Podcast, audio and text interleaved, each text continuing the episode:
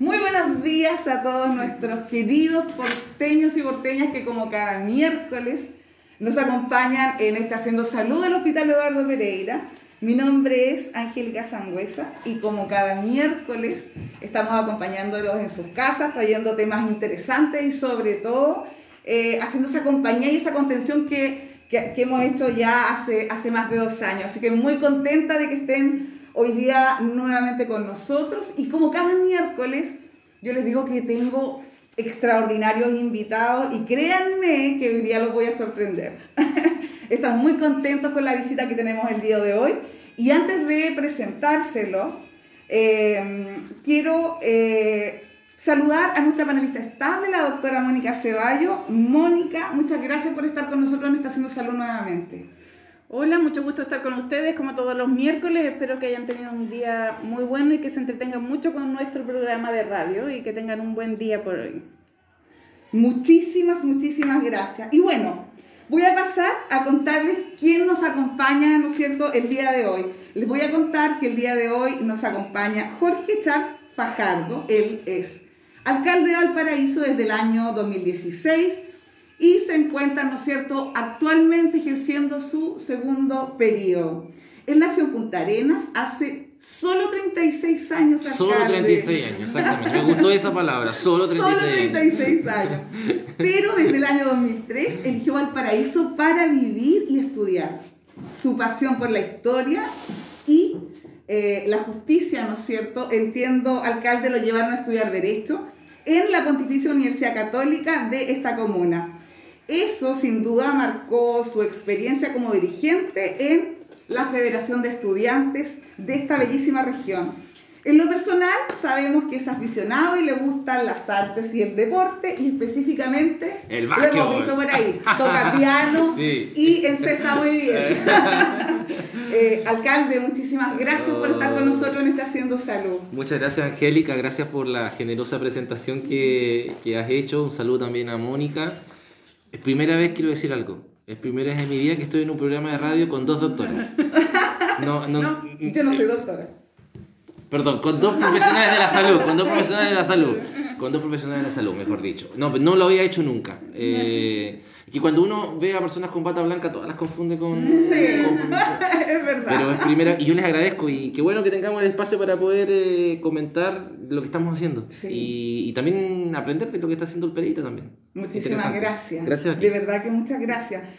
Alcalde, eh, mire, eh, en general hemos, hemos, hemos pasado por un momento bastante crítico. La verdad es que Mm. desde, desde ya octubre, ¿no es cierto?, del, del 2019, eh, para todas las instituciones públicas, para toda, sobre todo nuestra, nuestra bellísima ciudad, eh, han sido tiempos bastante álgidos, eh, de mucho trabajo, de mucho de mucha preocupación, principalmente por lo que creo, ¿no es cierto?, que efectivamente debe ser y es el único fin en el ámbito público que es generar bienestar social.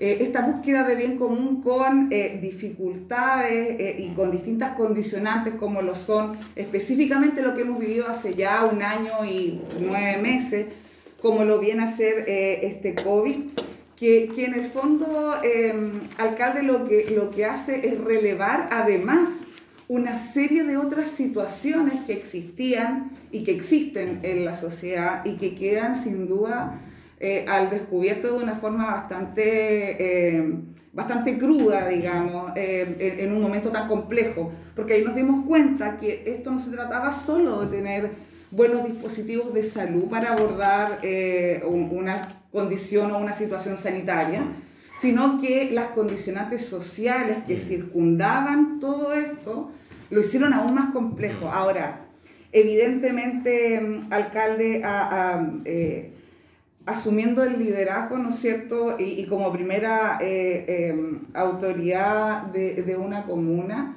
eh, no puedo no preguntarle cómo, cómo, cómo lo vivieron, cómo, cómo se aborda, ¿no es cierto?, eh, una dinámica sin precedentes como esta, donde sin duda me imagino que todas estas condicionantes sociales hicieron que, eh, eh, que el abordaje de, de la municipalidad y de esa búsqueda, ¿no es cierto?, de bienestar social se diera bajo una lógica bastante particular.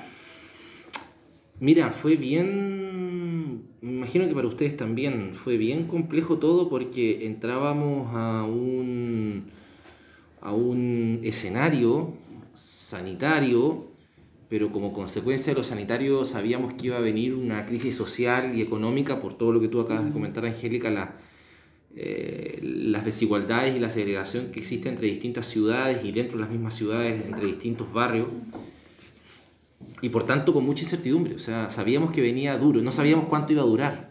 Mira, les voy a confesar algo. Yo recuerdo que con el director de salud en ese entonces, Alejandro Escobar, eh, visitamos muchas veces, o sea, visitamos durante la pandemia muchas veces los consultorios. Yo creo que en mi primera gestión los habré visitado unas cinco veces todos, eh, algo que no había hecho otro alcalde, porque nosotros entendemos que la salud tiene en eh, cualquier proyecto de gobierno comunal una prioridad. Y, y, en esas visitas eh, recuerdo que con Alejandro eh, tomamos la decisión, como no teníamos idea de lo que venía a pasar, de, de ya comenzar a pensar en qué FAM íbamos a tener, un poco fuerte lo que voy a decir, pero las cámaras mortorias. Mm. O sea, fuimos de los municipios... Es que eso fue una realidad. Sí, fuimos de los municipios que compramos bolsas negras, eh, en grandes cantidades para porque no sabíamos lo que iba a venir, no, no teníamos ideas cómo este virus tan extraño que era el coronavirus. Se iba a comportar. Exactamente. Y yo digo este virus es perfecto, porque eh, en el sentido de que está hecho, yo creo que está hecho, no sé, de alguna manera muy particular, porque te contagia mucho, pero no es tan. Pero después nos, fuimos, nos dimos cuenta que te contagiaba mucho, pero que no te no era tan mortal, no era, no era, no era mortal, tan mortal como la, por ejemplo, la tuberculosis, que, que es una enfermedad mucho más mortal, o la viruela, o, o, otras enfermedades que la humanidad ha ido superando a partir del avance de la ciencia, la aparición de las vacunas, etc. Eh, ahora estamos con la variante, famosa variante Delta, que es más contagiosa pero menos peligrosa. Y es un virus que además ataca precisamente eh, a determinados tipos de personas, a los más fuertemente a los mayores, o a aquellos que tienen hábitos eh, determinados de vida que no son tan saludables, aquellos que tienen alguna enfermedad preexistente, o sea, es un virus bien particular. Entonces, eh, no fue fácil para, para, también un municipio que tiene a su cargo 12 CEFAM, con casi el, 80, el 75% de la población inscrita en el CEFAM y con un per cápita que es, miserable. O sea, el per cápita nuestro de pandemia fue de aproximadamente 7 mil pesos. O sea, para que la gente sepa, la atención primaria de salud, los consultorios se financian mes a mes con lo que se llama el per cápita. Es decir, por cada persona que está inscrita en el consultorio, la municipalidad recibe 7.000 y fracción de, de pesos al mes. Eh, con 7.000 pesos no se puede hacer atención primaria en ninguna condición normal, ni menos en, una situación extraordinaria. Entonces lo que tuvimos que hacer desde la perspectiva sanitaria, desde la perspectiva más de la infraestructura, desde la labor con los equipos directivos de los CEFAM, es dar vuelta a los CEFAM, es cambiar los modos de funcionamiento, es dejar atender algunas patologías, es dejar, de, dejar atrás los controles, por ejemplo, de las personas hipertensas, es el de... Voy a, priorizar. voy a decirlo así, exactamente, priorizar y poner al CEFAM en modo guerra, mm. en modo guerra COVID-19. Y, y, me llevé una, una grata, me he llevado a generar una grata sorpresa, pero, pero es algo que, que yo también sabía antes de la pandemia, que es que realizamos una muy buena labor en los CEFAM, eh, con mucha dificultad. Y yo quiero destacar al, al, al, APS, a las funcionarias y a los funcionarios de todas las escalas de contratación. Se pasaron realmente. Eh, y nosotros también asumimos un compromiso. Eh, nuestro lema era, vamos a cuidar a aquellos que nos cuidan. Mm. No, no tuvimos dentro del CEFAM ningún contagio. Nunca se nos contagió un funcionario, una funcionaria o algún paciente dentro del CEFAM. Mm. Que la gente de repente iba contagiada por, porque agarraba el bicho en otros lados, pero... Y lo otro que hicimos, Angélica Mónica, muy bien fue, mm, creo yo, viene de cerca, pero eh, entender de que la crisis la íbamos a enfrentar no solamente desde la perspectiva clásica, que alguien podría decir, no es que, bueno, eh, vamos a enfrentarlos de una perspectiva clásica en el sentido de decir, bueno, la salud para nosotros es ausencia de enfermedad. No, la salud para nosotros fue en vivir. y por tanto involucramos a la comunidad también en la estrategia para combatir el COVID.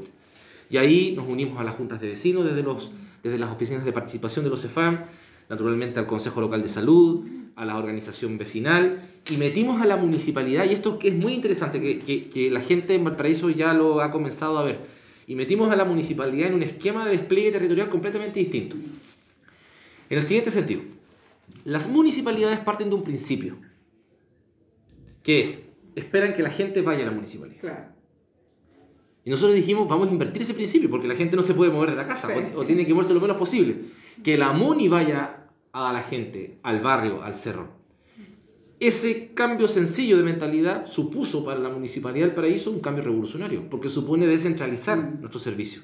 Activaron lo que era la atención domiciliaria, me imagino, en todas, Sí. de forma lo más transversal que... Además de eso, claro, esa es como la perspectiva de salud sanitaria, Sí. pero además llevamos la municipalidad al cerro.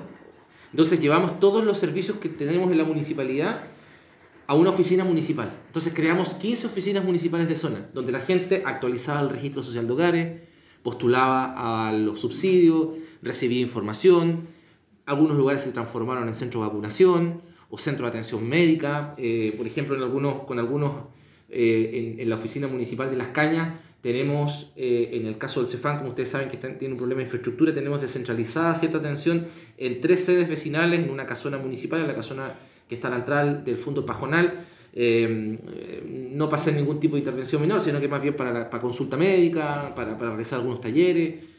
Entonces, hoy, hoy día ese modelo de trabajo se mantiene. Hoy día tenemos 15 oficinas municipales que descentralizan la municipalidad del territorio. Y empezamos a hacer otras cosas. Por ejemplo, la gente tenía que bajar, la gente tenía que bajar a comprar a, a la Avenida Argentina, al, al Cardonal, pero ¿qué se producía? Aglomeraciones. Entonces lo que hicimos fue descentralizar las ferias. Y hoy día hay más de 15, se- más de 15 ferias comunitarias en los cerros de Valparaíso, donde la gente no solamente compra sana, co- compra sin temor a enfermedad, a, a- a- a enfermarse porque está muy cerca ese, e- esa feria de su casa, sino que además es una oportunidad de pega para la gente del cerro. Hoy día, por ejemplo, este- estuve con la, con la, con la feria, y termino con esto, con la feria eh, de, Santa Lu- de la calle Santa Lucía, en el Cerro Barón, y eh, lleva un año funcionando. Una feria que ha funcionado de forma espectacular eh, y, y ha permitido una oportunidad de, de empleo, pero además también una oportunidad de compra segura para la gente. Entonces, nuestra, nuestra, termino, nuestra estrategia fue, el actor clave es el consultorio, Sí. la comunidad y la municipalidad trabajando juntos. Alcalde, la, la, la- cuando plantea algo como eso, que evidentemente lo único que busca es generar eh, una mayor cobertura, pero por sobre todo, muchas cosas al mismo tiempo, es cuidar a los vecinos, eh, es, es, eh, esta lógica de, de invertir, como, como bien decía, de llevar las necesidades que tienen a, a, a su lugar y que evidentemente eh, eso genera mucha, eh, se involucra de otra forma eh, la comunidad a- o, o las personas a la gestión municipal y a las necesidades que tienen. Así es. Entonces, la, la lógica de, de- de la llevándolo a lo que es salud, la lógica de atención primaria, por ejemplo, va, mantiene hasta el día de hoy Sí. alguna de, de, de esas dinámicas, como por ejemplo, me imagino la atención domiciliaria es algo que, si bien ya lo teníamos desde antes, ahora debe haberse relevado mucho más. Sí.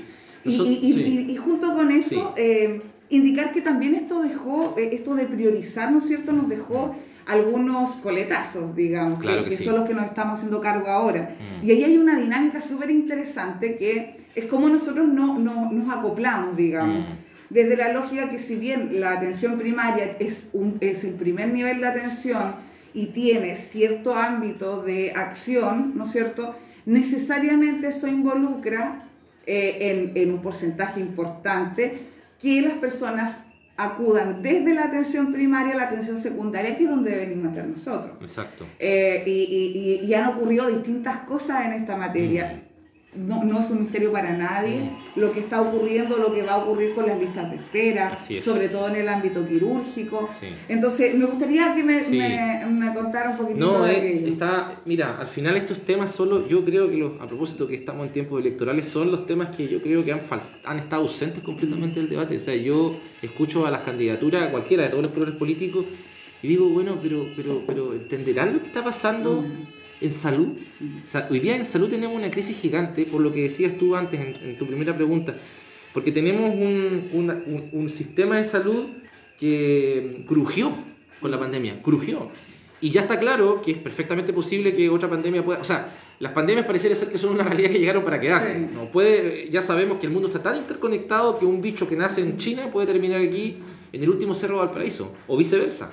Entonces, creo que hay que repensar el sistema de salud. Para mí es, el- es la prioridad número uno, junto a otras cosas que también crujieron en pandemia, como la vivienda, el problema de la vivienda, que, que no, hoy día no es urgencia, pareciera ser para nadie.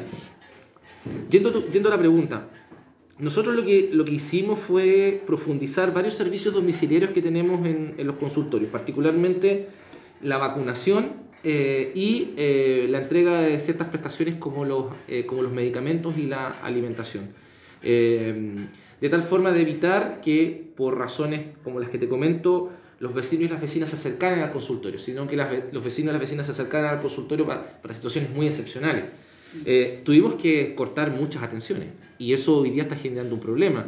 No tengo el dato preciso, quizás ustedes lo manejan, pero hoy día hay más gente en, la- en las eh, camas de cuidados intensivos de los hospitales de Chile y de acá del Van Buren, por lo que sé, gente que tiene algún tipo de preexistencia mal cuidada, eh, que personas por COVID positivo graves, ¿no? Entonces eso habla de que, eh, que tenemos un- una situación, pienso yo, que no está suficientemente visibilizada de lo crítico que es. Eh, y otra cosa que, que creo que, que, nos terminó de pasar también, y ahí yo creo que tenemos, eh, Angélica, Mónica, una oportunidad de trabajo conjunto muy interesante, es que la comuna de Valparaíso tiene un déficit de infraestructura gigante. La comuna como tal. Tanto eh, el, el, el, Hospital Van Buren, necesitamos un nuevo Van Buren, como también el Pereira, necesitamos avanzar hacia un nuevo Pereira. Y también tenemos nosotros un déficit en los consultorios. Durante muchos años se hizo muy poco por los consultorios de Valparaíso.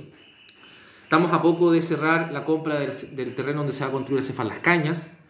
Eh, estamos trabajando en el proceso de reposición del Cefán Cordillera, del Cefán Placeres. Hay que pasar de una posta rural en Laguna Verde a un Cefam de Laguna Verde. En, en Laguna Verde por lo menos viven 8.000 a 10.000 personas y por tanto eso da perfectamente por un Cefam. Tenemos que también terminar definitivamente de ponerle acelerador a la construcción del SAR en Placilla y la reposición del, del Cefán de Placilla. Placilla deben vivir por lo menos 40.000 personas y el Cefán que tienen es para 20.000. Eh, el servicio de salud, yo les, les, comentaba fuera del micrófono, tuvimos una reunión con ellos hace un par de semanas atrás y ellos tienen claro que Valparaíso requiere un plan general de actualización de su infraestructura sanitaria. Y, y nosotros les dijimos al servicio de salud, bueno, llamemos a la mesa a los actores claves y construyamos un convenio de trabajo interinstitucional donde todos nos comprometamos a empujar eh, est est estos cambios en infraestructura. No solo, no solo el Van Buren, es el Pereira y son los Cefam de, eh, de Valparaíso. Entonces, yo por lo menos soy eh, materia dispuesta, Angélica, Mónica, para poder eh, trabajar junto a ustedes en lo que, en lo que requiera el, el, el, Pereira. ¿no? Juegan ustedes un rol muy importante. Son un hospital eh, medio escondido para mucha gente, pero que es clave para el sistema de salud pública de nuestra comuna. Hay, hay, una, hay algo que nosotros, y, y, le voy a dar la palabra ahí a Mónica, que, que lleva mucho más, más, tiene mucha más experiencia dentro del servicio, eh, pero, pero hay algo que es súper importante, alcalde, que, que todos nuestros auditores lo sepan y es que si bien nosotros como Eduardo Pereira no tenemos urgencia, mm. eso es entre comillas, Mm. digamos. La gente igual llega acá. Porque la, las personas que ah. llegan a la urgencia del Hospital Carlos Van Buren y que requieren una intervención quirúrgica de urgencia en el ámbito de cirugía general, son derivadas de forma inmediata al Hospital Eduardo Pereira. Nosotros eh, generamos, la, nosotros somos un hospital que es eh, eminentemente quirúrgico, nosotros tenemos a nuestro haber toda la cirugía electiva del Servicio de Salud al Paraíso San Antonio. Por lo tanto, eh, eh, en definitiva, la codependencia que tenemos con el Hospital Carlos Van Buren es absoluta. Entonces, eh, evidentemente, esto, no solo por un tema normativo, efectivamente ya infraestructuras tan antiguas como esta, este hospital acaba de cumplir 80, va a cumplir 82 años. Eh, eh, alcalde mm. se imaginará que ya no cumple eh, no, ni con los requerimientos ah. mínimos en materia de normativas actuales y lo que hacemos es irnos adecuando con, costo, con costos altísimos porque infraestructuras tan añosas como estas, con cañerías, muy hace bien, todo más caro. Todo es mucho más caro. Mm.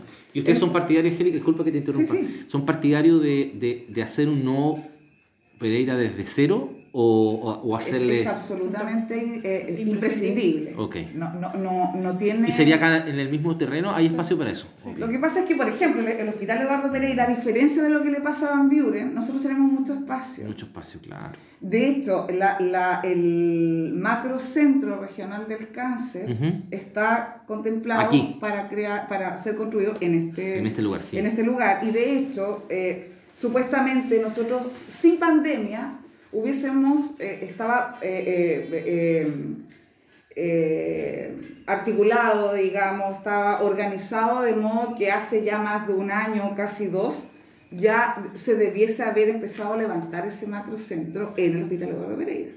Entonces, esta idea de PH o de estudio preinversional que considera evidentemente al Van Buren en conjunto con el Pereira tiene que ver con esta mirada de red, que es como lo que conversábamos en este momento, que es la lógica que se tiene que dar con la atención primaria. acuerdo. La atención primaria no puede estar en, un, en un lado de la vereda y la atención secundaria en otra. De acuerdo. Eh, eh, entonces, la, eh, sin duda que la, la- elevar la mirada de entender que, por lo menos yo lo veo así, alcalde, y lo quiero poner encima de la mesa, que es algo que a mí me preocupa, porque debo reconocer, y lo, lo he planteado más de una oportunidad, yo he tenido la posibilidad de trabajar ya en cuatro o cinco servicios de salud, eh, he sido directora en otros hospitales, en otros lugares, y el, aquí el problema es el tránsito del paciente. ¿me Mm. El, el tránsito, me refiero, eh, eh, eh, en pocos lugares se da que una persona que es vista en un CESFAM, en un SECOF, termina con la urgencia del, hospital, del dispositivo más grande, como lo es el Hospital Carlos Buren. Entiendo. Entonces, no hay dispositivos de Intermedios. interfaz. Claro. Y eso es muy difícil, eh, alcalde, que lo vea en otro lugar de este país, ¿me entiendes? Mira. Eh, y eso lo hace poco eficiente, lo hace muy poco eficiente, porque los hospitales de mayor complejidad debiesen ver pacientes de, De mayor, mayor complejidad, complejidad, exactamente. y no tener en la urgencia, que es lo que escuchamos habitualmente, tenemos 60 personas en la posta del Van Buren. Y resulta que el Pereira, eh, necesi- necesitamos camas del Pereira para poder sacar a las personas de, eh, de, la, de la posta. Entonces, bajo esa lógica, retomando la atención primaria, la persona que llega a la posta y que se le da una cama en el Pereira, por ejemplo, Mm. está absolutamente interrelacionado. Mm. Por lo tanto, la mirada y el tránsito de ese paciente es lo que hay que resolver más allá que simplemente pensar en construir un hospital nuevo. De acuerdo. No, no sé si Entiendo me- completamente. Quizás lo que se requiere, Angélica, es construir, no sé si se ha generado instancias de estas características, pero debiésemos generar una mesa técnica. Debiese existir una mesa técnica donde esté la atención primaria, donde esté el Pereira, donde esté el Van Buren y donde esté el servicio de salud y revisar esto, porque quizás vamos a tener, la lucha es larga para, ten- para tener No, hospitales, eh, pero, pero ¿qué hacemos mientras tanto? Esa es la gran pregunta y yo creo que eh, un poco apuntar a lo que usted señala, crear una mesa de estas características donde podamos ver en detalle cuál es, el, perdonando la expresión de, de la gente que nos está viendo, pero el flujo de, la, de- salud pública eh, Alcalde, en, en- si, si en lo Valparaíso. pensamos, si lo Mm. pensamos bajo la misma lógica, el construir una posta nueva, en la- va a tener una posta nueva, pero la va a tener llena igual. ¿Me Exactamente. entiendes? Sí, No claro. va a resolver el problema. Sí, claro, exactamente. Mónica, yo, yo te quería dar la palabra porque tú tienes, tú, tú- tienes una, una lógica mm, o, o has tenido la posibilidad, yo siempre lo cuento desde esa, desde esa mirada, de que yo lo comparo con los otros lugares donde yo he podido estar. Pero Mónica ha sido parte de, de este servicio por ya Más de 20, 20 años. años. 20 años. Más de 20 años, desde el 97. Y como becado desde el 93. Yo entré a estudiar medicina interna en la Universidad de Valparaíso, en este hospital en el 93. ¿Ya? Y ha habido varios estudios preinversionales y nos hemos pasado al diseño y construcción de, de- de hospitales nuevos. Ujú.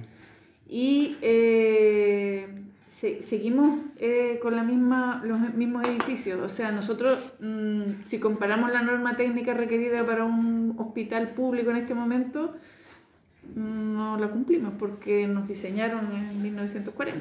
Mm. Se abrió en enero de 1940 este hospital. Como, con otra finalidad Además, con otra finalidad. Y con el terremoto y la destrucción del hospital Eduardo de Formes, este hospital tomó la calidad de hospital quirúrgico complejo. mm, Entonces han pasado muchas cosas en este tiempo y, y ha habido eh, varios planes que no hemos llevado a, a fruición, pero no, no podemos seguir estancados y, Y- quedarnos en el estudio preinversional, tenemos que llevar a cabo... el- Mónica, ¿y por qué crees tú que no ha avanzado? Yo, yo la verdad es que no sé, Mm, pero, pero en, eh, yo creo que todos los médicos de- en este hospital, eh, o sea, este hospital lo van a cerrar desde el día que yo entré a trabajar aquí. mm. Claro. Van a ser un hospital más grande que va a incluir a todo el mundo, el Pereira y el, y el Van Buren. No sé si es una opción. Hace 20 para años hacer está cerrando, están cerrando. Pero desde que yo llegué, en la, en la, en la municipalidad se han cerrado, como siempre dicen, la, la- eran centros privados o semiprivados Claro. como el ferroviario, pero han cerrado el hospital alemán, el hospital ferroviario, eh, el Enrique Deformes. el Enrique Deforme. El naval también está cerrado. El Naval, cinco instituciones y la pérdida de camas ha sido brutal. Y ahora, con todas las condiciones que ha generado la pandemia, ha habido una reducción aún mayor de, de infraestructura hospitalaria de camas para pacientes. Así que Mm. se nos está poniendo cada vez más difícil la capacidad de atender a, nuestro, a, nuestro, Mm. a nuestros pacientes, a nuestra, a nuestra comunidad. A mí lo que me preocupa, alcalde, y yo me quiero aprovechar un poquitito ya que, ya que eh, eh, plantea lo que yo mismo creo, que esto tiene que ser una mirada que vaya más allá de cada uno en su trinchera tratando de resolver un problema que es de todos y que, y que en el fondo es- estamos todos interrelacionados.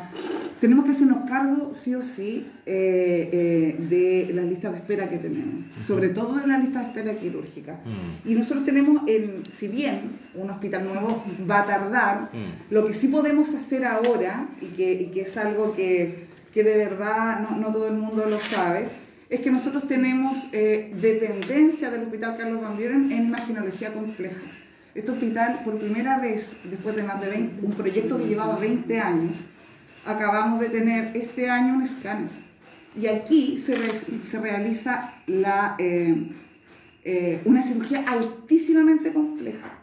Muchos, eh, mucha cirugía de cáncer, mucha cirugía oncológica, y nosotros tenemos que esperar, o sea, imagínense eh, ¿cómo, cómo esto va a ser digno, alcalde, que un, un paciente llegue a la posta del Hospital Carlos Van Buren, lo deriven al Pereira, para ver cuál va a ser la resolución quirúrgica, tiene que esperar que le den una hora, a las 12 de la noche va a bajar, que le tomen la resonancia, esperar los resultados, volver con... Eso No, es indigno. en estos tiempos ya no. No, ya no se puede. Entonces, si hay algo en lo que nosotros sí estamos trabajando, eh, es en la posibilidad de obtener por lo menos, por lo menos, un resonador y un angiógrafo que nos permitiría la independencia y la dignidad para que nuestros pacientes nos suban imagen. Interesante. Y para eso no tenemos para qué esperar tener un hospital nuevo. No, claro. ¿Cuánto sale algo así? Eso- Estamos, estamos hablando cada uno de cerca de 1.300, 1.400 millones cada uno de, de, de hay que postular entonces los proyectos del gobierno regional. Así es. Así es que eh, Cuente con mi apoyo. Así que de verdad, alcalde, que, que lo, lo- lo vamos a molestar y queremos que, que no, no, olvide aquello. Y antes de que se vaya, Cuente conmigo. eh, me encantaría que poder mostrarle el único chiste que tenemos que es ese escáner. Ningún problema. para, No, que, para que vea el, el- el chiste que tenemos. Pero, pero nuevamente siempre digo lo mismo. eh, Este programa se nos hace tan corto, eh, ha- hablamos cosas tan interesantes, pero de verdad que tremendamente agradecida del interés, de, de verdad de preocuparse, de, de querer estar. Eso, eso ya es tremendamente valioso para nosotros. Así que me gustaría que estos últimos minutitos se pudiese, primero, comprometernos a que nos acompañen en otra oportunidad. sí, obvio. Y, eh, y agradecer y que se pueda despedir de todos los porteños y porteñas que eh, no me cabe duda que han estado muy entretenidos. Pienso que tenemos la tarea como ciudad de exigirle a las nuevas autoridades que asuman el 11 de marzo del 2022, independiente de quienes sean, eh, priorizar eh, la inversión pública en materia de infraestructura para la Comuna de Valparaíso. Como ha señalado la doctora Mónica, eh, Valparaíso ha perdido cinco hospitales. Eh, y eso al final termina repercutiendo en la calidad de vida de miles de personas. Y además tenemos una ciudad que, que envejece también rápidamente, una, una ciudad con muchísimos adultos mayores, por lo menos en Valparaíso deben haber sobre 50.000 adultos mayores, muchos de ellos son jefes de hogar, jefas de hogar, son las que le llevan el sustento a, la casa, viven con sus hijas o hijos porque no pueden acceder todavía a la vivienda porque los subsidios eh, son de papel, no- uno puede tener un subsidio pero no, se puede, no, hay, donde, no hay viviendas para poder adjudicar ese subsidio. Eh, entonces, Creo que, que, esa es nuestra tarea, creo que tenemos que trabajar unido todo el sistema de, de, de, salud pública en esa dirección.